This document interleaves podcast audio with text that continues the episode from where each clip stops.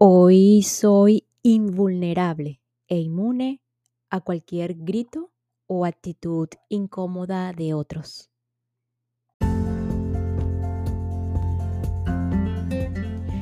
Cuando estamos en la defensa, defensa, ataque, en el instinto, reacción, en la ignorancia, es decir, en el ego, no estamos haciendo uso de nuestra capacidad de comprensión.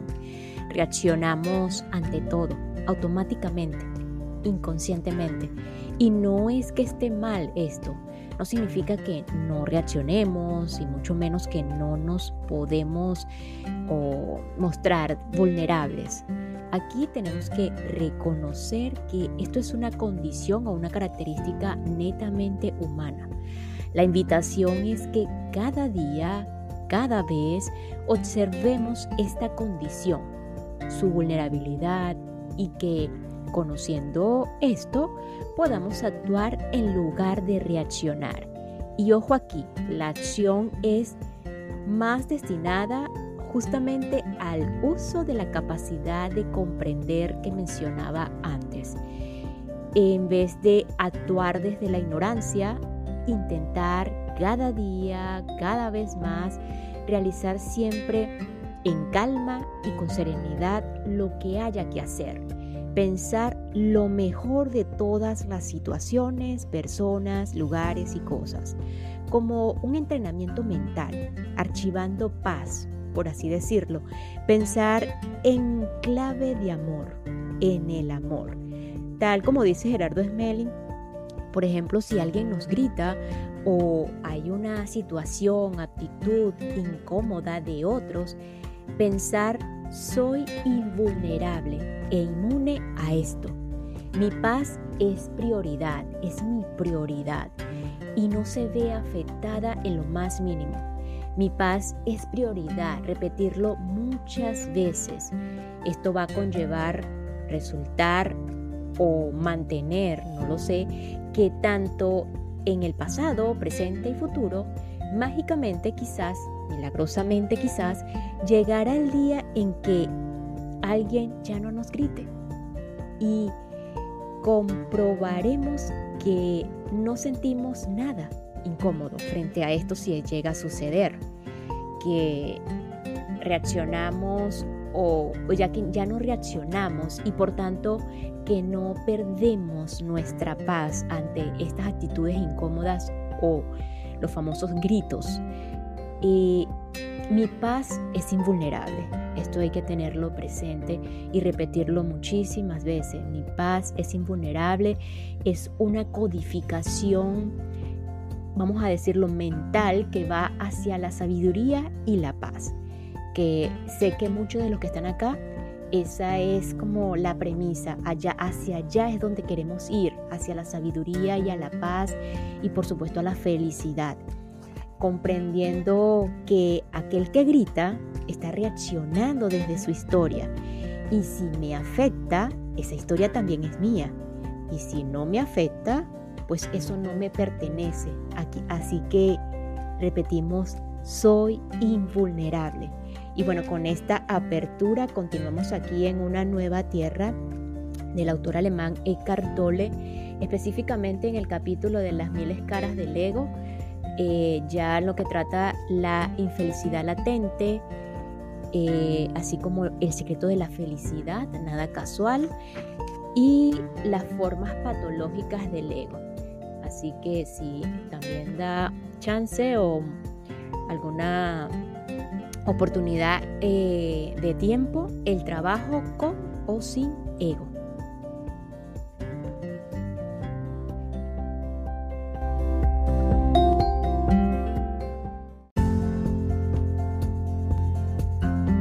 La infelicidad latente. El ego crea separación y la separación crea sufrimiento. Por consiguiente, es obvio que el ego es patológico. Aparte de las formas más claras de negatividad como la ira, el odio y demás, hay otras más sutiles, las cuales son tan comunes que por lo general no se las reconoce por lo que son. Entre ellas se cuentan la impaciencia, la irritación, el nerviosismo, el hastío, etc. Esas formas de negatividad son la infelicidad latente, estado interior en el cual suelen permanecer muchas personas. Es necesario estar supremamente conscientes y absolutamente presentes a fin de detectarlas. Siempre que lo hacemos así, tenemos un momento de despertar y se suspende la identificación con la mente. El siguiente es uno de los estados negativos más comunes, el cual puede pasar desapercibido precisamente por ser tan común y normal. Seguramente usted estará familiarizado con él. Suele usted experimentar una sensación de descontento que podría describir como un resentimiento latente. Puede ser específico o inespecífico. Muchas personas pasan gran parte de sus vidas en ese estado. Se identifican hasta, hasta tal punto con él que no pueden tomar distancia para reconocerlo. Detrás de esa sensación hay ciertas creencias inconscientes, es decir, unos pensamientos. Sentimos estos pensamientos de la misma manera en que soñamos al dormir. En otras palabras, no sabemos que tenemos esos pensamientos como tampoco el soñador sabe que sueña. Los siguientes son algunos de los pensamientos inconscientes más comunes de los cuales se alimenta la sensación de descontento o de resentimiento latente. He eliminado el contenido de esos pensamientos para dejar solamente su estructura. De esa manera se aprecian más claramente. Siempre que haya infelicidad latente o manifiesta en su vida, vea cuáles de estos pensamientos son aplicables y proporcionenles contenido de acuerdo con su situación personal. Algo debe suceder en mi vida para que yo pueda alcanzar la paz, la felicidad, la realización, etc. Y resiento que no haya sucedido todavía. Quizás con mi resentimiento logre que sucede finalmente. Algo sucedió en el pasado que no debió suceder y lo resiento. Si eso no hubiera sucedido, tendría paz ahora. Me está sucediendo algo que no debería sucederme y me está impidiendo tener paz. Muchas veces las creencias inconscientes apuntan a una persona, de manera que la palabra suceder se reemplaza por hacer. Deberías hacer esto o aquello para que yo pueda tener paz y resiento que no lo hayas hecho. Quizás con mi resentimiento logre que lo hagas. Algo que tú o yo hicimos, dijimos o dejamos de hacer en el pasado me está impidiendo tener paz. Lo que haces o no haces ahora me está impidiendo tener paz.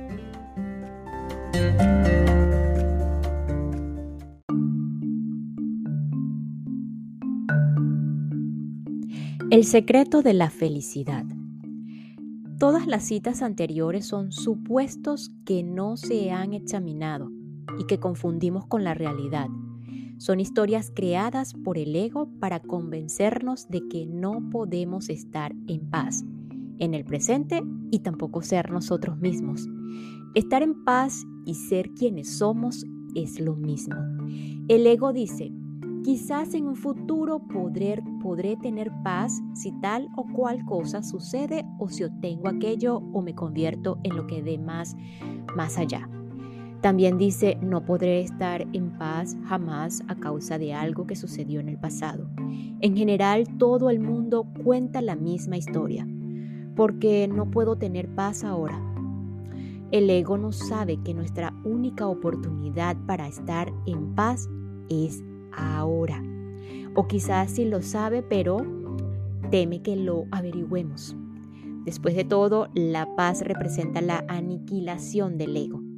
¿Cómo podemos alcanzar la paz ahora? Haciendo la paz con el momento presente.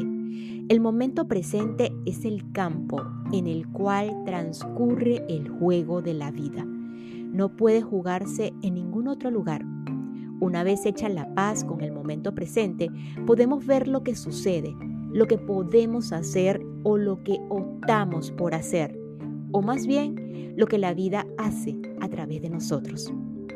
Hay cuatro palabras en las cuales se encierra el secreto del arte de vivir, el secreto del éxito y la felicidad. Uno con la vida. Ser uno con la vida significa ser uno con el ahora.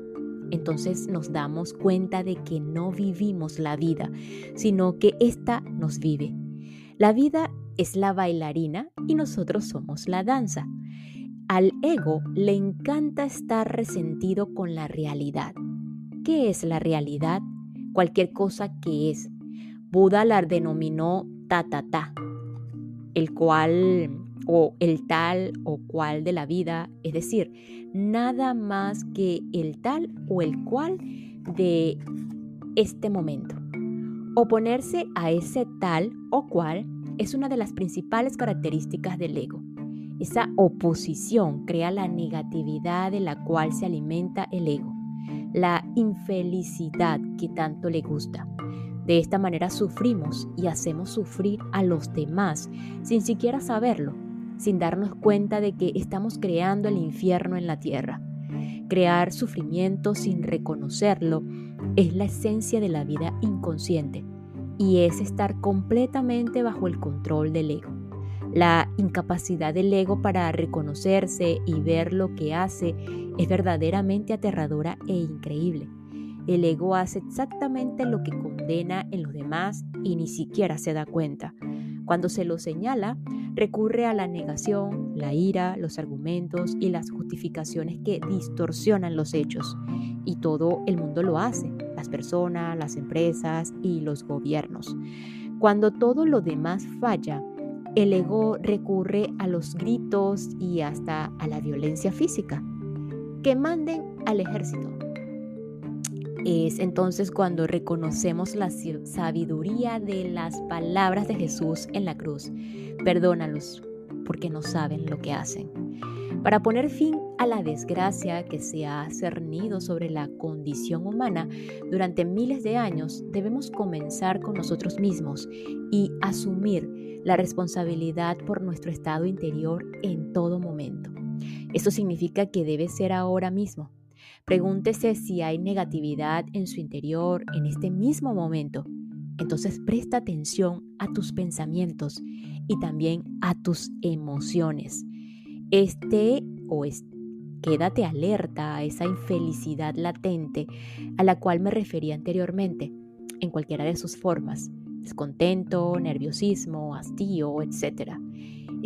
Esté alerta a los pensamientos que aparentemente justifican o explican esa infelicidad, pero que en realidad son los causantes de la misma. Tan pronto como tomas conciencia de un estado negativo en tu interior, no pienses que ha fallado, que has fallado. Significa que has tenido éxito. Mientras no hay esa conciencia, prevalece la identificación con los estados interiores y esa identificación es el ego. Con la conciencia se suspende la identificación con los pensamientos, las emociones y las reacciones. Este estado no debe confundirse con la negación. Al reconocerse los pensamientos, las emociones y las reacciones, se suspende automáticamente esa identificación. Entonces cambia nuestro sentido de lo que somos, nuestra sensación de ser. Antes éramos pensamientos, emociones y reacciones. Ahora somos conciencia, la presencia consciente que observa esos estados. Un día me liberaré del ego. ¿Quién habla? El ego. Liberarse del ego realmente no representa un gran esfuerzo. Lo único que se necesita es tomar conciencia de los pensamientos y las emociones en el mismo momento en el que suceden. No se trata realmente de hacer, sino de ver. En ese sentido, es cierto que no hay nada que podamos hacer para liberarnos del ego. Cuando se produce el cambio de pasar de pensar a observar, entra a operar en nuestras vidas una inteligencia muy superior a la astucia del ego. Las emociones y hasta los pensamientos se despersonalizan a través de la conciencia. Reconocemos su naturaleza impersonal, dejan de estar cargados del yo. Son solamente emociones y pensamientos humanos. Toda la historia personal, la cual no es más que cuento, un paquete de pensamientos y emociones, pasa a ocupar un lugar secundario y deja de ocupar el primer lugar en la conciencia. Deja de ser la base de nuestro sentido de identidad. Pasamos a ser la luz de la presencia, la conciencia profunda que antecede a los pensamientos y las emociones.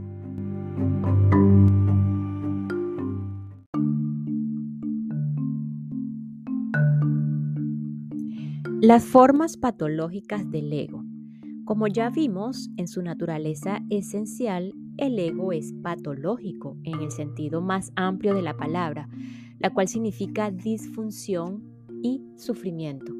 Muchos trastornos mentales se manifiestan con los mismos rasgos egotistas que operan en las personas normales, salvo por el hecho de que se han agudizado hasta el punto de poner en evidencia su naturaleza patológica a los ojos de todos, salvo de la persona que lo sufre. Por ejemplo, muchas personas normales dicen ciertas mentiras ocasionalmente para aparentar ser importantes, especiales y engrandecer su imagen a los ojos de los demás. Mentiras sobre sus conocidos, sus logros, sus habilidades, sus posesiones y todo lo demás con lo cual se identifica el ego. Sin embargo, algunas personas motivadas por el sentimiento de insuficiencia y la necesidad del ego de tener o ser más, mienten constantemente y de manera compulsiva. Su historia, la mayoría de las cosas que dicen son sobre sí mismos son una completa fantasía, una edificación ficticia que el ego construye para sí mismo a fin de sentirse más grande y especial. Con esa imagen engrandecida y magnificada, algunas veces engañan a los demás, pero generalmente no por mucho tiempo. La mayoría de las personas no tardan en reconocer la falsedad de la historia. La enfermedad conocida como esquizofrenia paranoica o paranoia es una enfermedad mental consistente principalmente en una forma exagerada del ego Consta de una historia ficticia inventada por la mente para darle sentido a una sensación persistente de miedo. El elemento principal de la historia es la idea de que ciertas personas, a veces muchas o casi todo el mundo, conspiran contra la persona para controlarla o matarla. Por lo general la historia es coherente y lógica, de tal manera que muchas personas terminan creyéndola. Hay veces eh, organizaciones o naciones enteras apoyadas sobre un sistema paranoico de creencias.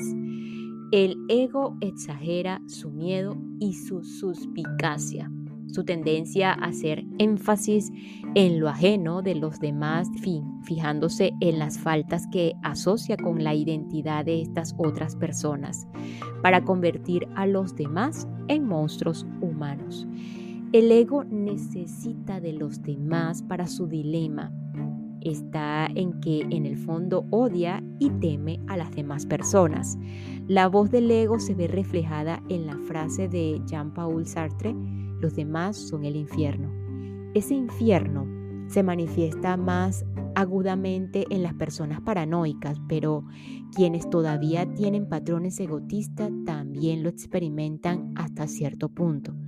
Mientras más fuerte es el ego, mayor es la probabilidad de que la persona piense que la fuente principal de sus problemas son los demás. También es más probable que les dificulte la vida a los demás.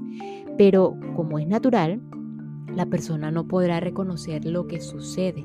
Solamente percibe que son los demás los que actúan en su contra. La enfermedad mental llamada paranoia también se manifiesta a través de otro síntoma constitutivo del ego, si bien adquiere una forma extrema en la enfermedad. Mientras más siente la persona afectada que todos la persiguen, la espían o la amenazan, más se agudiza su sensación de ser el centro del universo alrededor del cual gira todo lo demás y más especial e importante se siente siendo el supuesto centro de atención de tantas personas. Su noción de ser la víctima y el objeto de las vejaciones de los demás la hace sentir muy especial. En la historia sobre la cual se apoya este sistema delirante, por lo general representa el personaje de la víctima y del posible héroe que ha de salvar al mundo o derrotar a las fuerzas del mal. El ego colectivo de las tribus, las naciones y las organizaciones religiosas suelen contener también un elemento de paranoia, nosotros contra los malos. En eso radica buena parte del sufrimiento humano.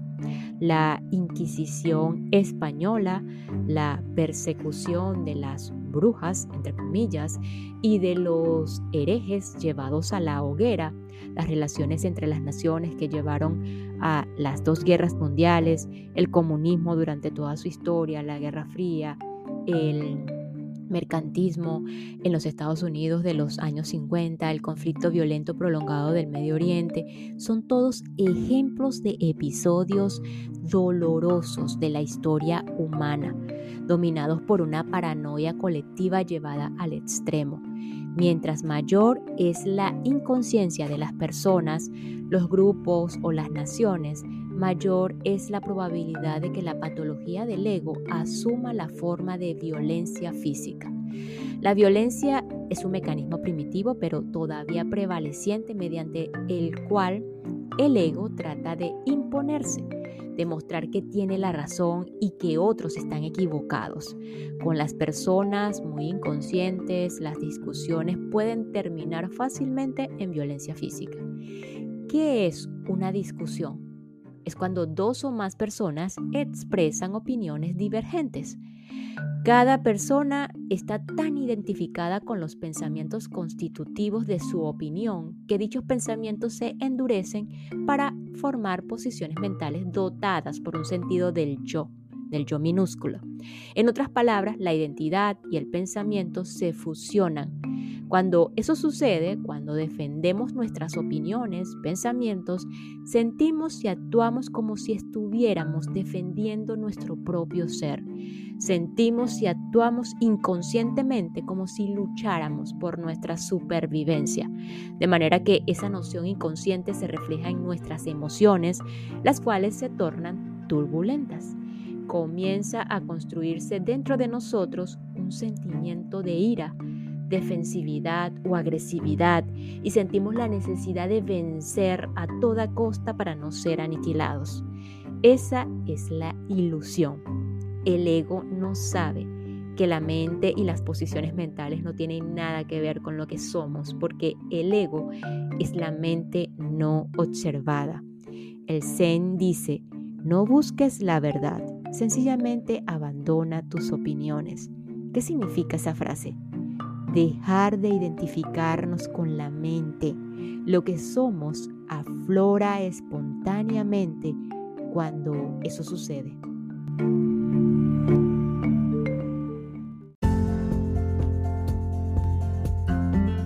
Y nos despedimos con lo siguiente, una pregunta que probablemente muchos nos hacemos constantemente a partir de ahora. ¿Cómo podemos alcanzar la paz ahora? Haciendo la paz con el momento presente. El momento presente es el campo en el cual transcurre el juego de la vida. No puede jugarse en ningún otro lugar.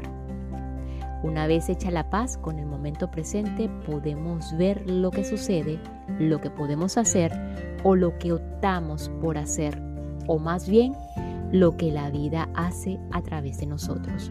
Nos escuchamos en el próximo episodio para continuar con una nueva tierra, un despertar al propósito de la vida de el autor alemán Eckhart Tolle.